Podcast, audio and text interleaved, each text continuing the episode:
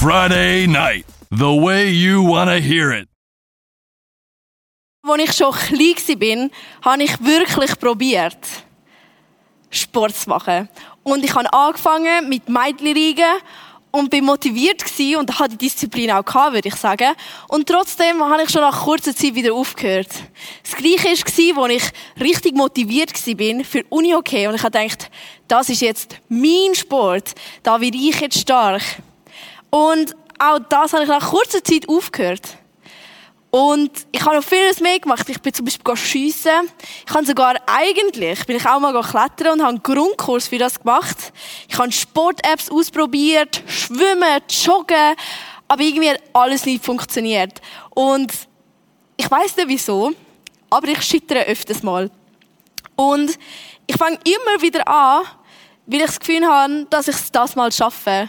Und weil ich doch eigentlich doch so gerne ein bisschen fit wäre, vielleicht nicht gerade wie der das brauche ich dann auch nicht haben, weil das hätte, müsste ich ja. Egal. Auf jeden Fall ähm, will ich abnehmen, ich will fitter werden, ich will eine bessere Ausdauer haben. Und darum sage ich jedes Mal wieder, Ilona, das Mal schaffst du es. Du kannst doch das. So schwierig ist es nicht. Es ist ein halbes Stündchen, ein Stündchen pro Woche. Und ich bin immer noch am Joggen. Jetzt habe ich mir einen Freund wieder an meine Seite geholt, damit ich es besser schaffe. Und wir sind fit am Trainieren. Und auch das Training gibt es im Glauben inne. Weil auch dort will ich besser werden. Auch dort will ich irgendwie eine Verbesserung merken. Ich will doch am Schluss so werden, wie Jesus ist. Und er ist mein grosses Vorbild. Und gleichzeitig ist Gott auch mein Trainer, mein Sporttrainer, wenn wir so wollen, auf diese Serie reinnehmen. Und so im echten Leben will ich dann, fange ich dann wieder an. Ich sage, hey, jetzt fange ich wieder an, die Bibel lesen. Und zwar jeden Morgen stehe ich jetzt früher auf zum Bibel lesen, weil ich doch eigentlich weiß, dass es mir gut tut. Oder wenn ich dann am Morgen im Zug hocke, denke ich, entweder ich höre jetzt irgendwelche Musik oder ich höre jetzt Worship und mich ausrichten. Weil eigentlich wäre ja das das Richtige, aber irgendwie schaffe ich es dann eben doch nicht. Und so muss ich mich verändern. Oder ich habe das Gefühl, ich muss mich verändern, weil ich ja Christ bin und weil ich ja an den Gott glaube. Und ich muss immer wieder merken, dass bei Jesus eigentlich alles 180 Grad anders ist. Ich bin davon überzeugt, dass Jesus nicht will, dass ich anhocke und sage, jetzt muss ich die Bibel lesen, weil ich will Jesus näher kommen und das willst du jetzt und das wird dir gut tun. Sondern er ist mein Trainer. Und wenn ich schon reinlaufe, in das Trainingsstudio. Ich weiß nicht, ob wir schon mal ein Training gemacht haben, ein Probetraining, aber die tun dich immer schon so abchecken. Und wir sind erst gerade im Aktiv-Fitness und hat gefragt, was willst du verbessern? Und ich habe so angefangen, halt so, ja, der Bauch und die Beine. Und hat gesagt, ja, weiter, weiter. Und ich habe gedacht, was kann man denn sonst noch trainieren? Und er hat am Schluss meinen ganzen Körper trainieren Und ich habe gedacht, wow, ich habe nicht mal gewusst, dass das geht. Aber es ist so wie nicht genug gewesen. Und ich habe gedacht, boah, jetzt muss ich aber leisten, weil das muss jetzt alles weg und das muss jetzt alles fit sein. Aber wenn ich bei Jesus reinlaufe, dann sagt er, ich habe schon lange auf dich gewartet. Ilona, stell dir vor, ich habe dich ausgerüstet. Und es geht nicht besser. Und du bist eigentlich schon perfekt. Endlich kommst in meine Gegenwart. Endlich lass dich von mir prägen. Und er sieht so viel mehr als ich, wenn ich in den Spiegel schaue. Oder mein Herz anschaue. Er sieht 180 Grad andere Sachen als ich. Und genau um das geht es heute. Erstens, wo stehst du? Bist du im Probetraining gerade schüch am Innenlaufen und denkst, vielleicht probiere ich es wieder mal mit dem Jesus? Ich möchte ihn ja doch kennenlernen und seine Gegenwart finden. Oder bist du schon dort inne und weißt es eigentlich, aber bist wieder kurz vor dem Aufgeben, weil dann eben doch wieder Disziplin fehlt? Weißt du überhaupt, wer du bist? Oder machst du es einfach, um den anderen gefallen, damit du deine Glory Story kannst erzählen, wie du doch jeden Morgen Bibel liest? Oder machst du es, wie es einfach so passiert, weil du einfach prägt wirst von dem Jesus? Und im Epheserbrief, gibt es geniale Versprechungen und geniale Sachen, wo wir heute zusammen wieder neu entdecken. Und der Epheser ist von Paulus geschrieben worden und der Paulus ist zu der Zeit im Gefängnis gewesen. Und ich glaube, ich weiß nicht, ich bin noch nie im Gefängnis gewesen, aber ich glaube, das ist so ziemlich beschissen dort. Früher war es noch anders wie heute. Heute ist es ja wirklich schon nicht mehr so schlimm, aber ich glaube, früher war es wirklich schlimm gewesen. Und Paulus hat nicht gewusst, wie es weitergeht und er dort ausgeliefert gewesen. Und er hat dann den Brief geschrieben an Ephesus, wo er schon vorher war und wo er Gemeinde aufgebaut hat und er hat die wieder neu ermutigen Und da fangen wir gerade an und es ist so wie drei Teile, die ich euch heute sagen will, Dort sind so wie Segnungen von Gott, wo Vater im Zentrum steht, unser Daddy, wo uns segnet. Und zum anderen ist Jesus der Mittelpunkt von unseren Segnungen, weil aus ihm kommt die Segnung, weil er gestorben ist. Und zum dritten der Heilige Geist, den wir empfangen haben, wo wir jetzt schon dürfen haben auf dieser Welt. Und das ist so wie die drei Einigkeit, wo uns komplett segnet. Und wir fangen gerade an, wenn du eine Bibel daheim hast, nimm sie doch führen. Es wäre mega schön, wenn du mitlesen würdest. Und wir fangen gerade an mit dem Vers 3. Gepriesen sei der Gott und Vater unseres Herrn Jesus Christus, der uns gesegnet hat mit jedem geistlichen Segen in den himmlischen Regionen in Christus. Erstens fängt es an mit Lobpreis, zum zeigen, wie genial doch unser Gott ist. Und dann geht es weiter und es sagt, hat uns gesegnet mit jedem geistlichen Segen. Und wenn ich das lese, denke ich im ersten Moment so, boah, krass, ist ja mega genial. Und dann gleichzeitig denke ich, warte mal, was bedeutet das überhaupt? Und was bringt mir das? Also, viel merke ich nicht. Ich habe das Gefühl, es geht mir gleich wie den anderen.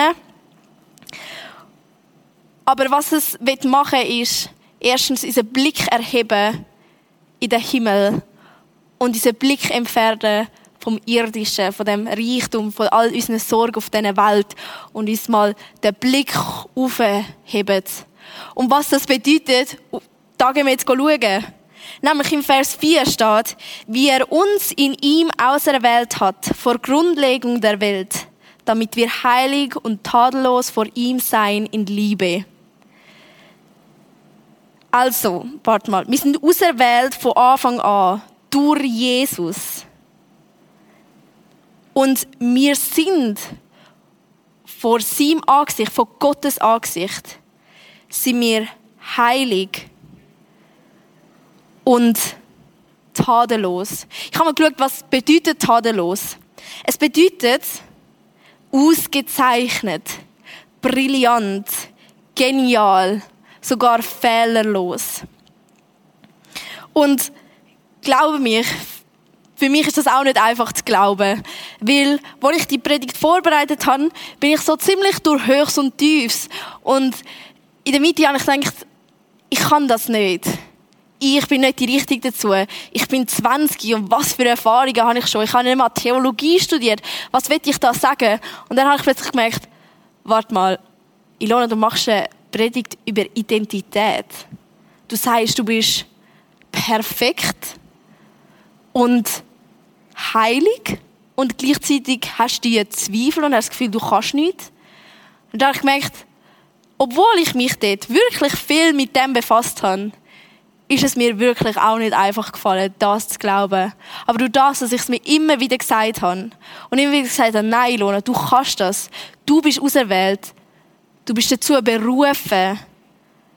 Ich kann es immer noch nicht ganz glauben, aber es ist wenigstens ein bisschen ein Tropfen ist in mein Herz hineingesickert. Und das hat schon einen grossen Unterschied gemacht in meiner Krise, die ich hatte. Und auch im Vers 13 wartet nur schöne Sachen auf uns. Im Vers 13 steht, in ihm seid auch ihr, nachdem ihr das Wort der Wahrheit, das Evangelium eurer Rettung gehört habt, in ihm seid auch ihr, als ihr gläubig wurdet, versiegelt. Ich weiß nicht, ob du gläubig bist und ob du den Jesus als dein Jesus siehst, aber wenn nicht, dann lass es mal auf dich wirken und schau mal, warte mal, was hat denn der alles für mich parat? Und wenn du in dem Glauben stehst, dann nimm das jetzt für dich und sag nicht, ah, der Brief ist für Ephesus geschrieben worden, vor wie viel Jahren? Keine Ahnung. Und das hat eh nichts mit meinem heutigen Leben zu tun. Aber da steht dass es genau für dich ist. Genau für dich, wo das angenommen hat. Und du bist versiegelt worden mit dem Heiligen Geist der Verheißung. Was bedeutet das? Das Siegel, es hat früher eine Bedeutung gehabt, und zwar wenn du ein Siegel hast, ich weiß nicht, ob ihr das schon mal gesehen habt, aber dann weiß jeder, wem der Brief gehört. Weil nämlich der König den, äh, den Ring hat und das ins Siegel gedruckt hat und durch das er gewusst, ah, der hat den König versiegelt. Und niemand hat sich getraut, den aufzumachen und jeder hat es gesehen. Und genau so ist es mit uns. Wir sind versiegelt worden mit dem Heiligen Geist. Und der Heilige Geist ist so wie Anzahlung für die Erde. Weil da haben wir noch nicht alles, sondern wir haben den Heiligen Geist, was so gewaltig ist, weil ich könnte mir nicht vorstellen, das Leben ohne Heiligen Geist, weil ich habe das Gefühl, er leitet mich so oft in Situationen, wo ich am liebsten, glaube mir, ist nicht einfach bei mir daheim in der Familie und ich könnte manchmal wirklich ausrasten, aber manchmal habe ich dann so eine kleine Stimme in meinem Kopf, sage ich dem jetzt einfach mal, die sagt, eigentlich weißt du doch, was jetzt müsstest machen. Bist jetzt mal ruhig, Ilona, und los mal zu. Und darum bin ich froh, dass ich den Heiligen Geist habe. Und das ist so wie eine Anzahlung für uns, weil wir nur nicht alles können empfangen auf dieser Erde.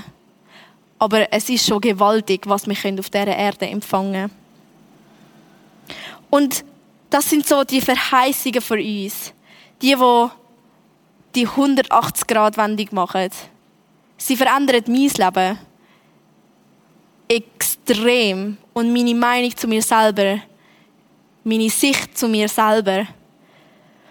Und wenn ich denke, dass es schon Anfang, von Anfang an, wir kennen all die Vers, dass er uns gesehen hat und uns liebevoll gebildet hat in seinem Lieb, in der Mutter ihrem Lieb, dann stellt es mir immer die Haare auf, weil ich mich dann so auserwählt fühle. Und das sagt der Epheserbrief genau nochmal.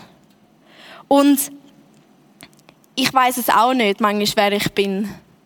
Und es ist leider zu oft der Fall, wo ich nicht weiß, wer ich bin. Und wo ich allen anderen wegfallen, Hauptsache Jesus nicht. In Situationen, wo ich ganz genau weiß, jetzt sollte ich über Jesus reden, aber ich mache es nicht, weil ich dann eben doch wieder abhängig bin von den anderen. Darum möchte ich dich nochmal fragen, wo stehst du in deinem Leben? Wer bist du? Wer macht dich aus? Wer gibt dir die Identität? Bist du wirklich dir bewusst, was für ein Erbe du empfängst? Ich bin begeistert, wenn ich mit Jesus zusammen bin. Und es ist so schwierig auch für mich, jeden Morgen wieder eine Stunde früher aufzustehen. Und ich hasse den Morgen. Und einfach anzuhocken zu Jesus auf seinen Schoß um mir wieder sagen lassen, wer ich bin. Wer ist die Ilona? Weil ich vergesse es einfach zu schnell. Und darum wünsche ich mir, dass es mir eine Generation werden die bewusst sind, wer wir sind. Weil genau so können wir die Welt prägen und genau so können wir Veränderungen schaffen. Und wenn wir nicht wissen, wer wir sind und wenn wir es immer wieder aus eigener Kraft probieren und nicht zuerst hören, was Jesus für uns parat hat, dann werden wir immer wieder scheitern. Und der Jesus, der nimmt uns an und er leitet Sachen in uns hinein, die genial sind. Und darum muss ich es mir auch immer wieder proklamieren das heißt, ich spreche Wahrheit über mich aus, laut vor dem Spiegel. Und ich fühle mich manchmal so bescheuert, aber gleichzeitig weiß ich, das ist das, was ich jetzt brauche. Und dann stehe ich einfach vor dem Spiegel und sage, wer ich bin. Weil ich weiß, dass Jesus mich so sieht und dass es die Wahrheit ist. Bei mir eine unsichtbare Welt um uns und die meint es nicht immer gut mit uns. Und die rührt uns wieder ab auf den Boden und ich muss dann wieder aufstehen, aber nicht aus meiner Kraft, sondern Jesus hilft mir. Darum möchte ich dich nur mal fragen, das dritte Mal, wer bist du? Wer macht dich aus? Aus welchem Grund handelst du so, wie du handelst? Und ja, was geht in deinem Herz ab, auch in dieser Zeit?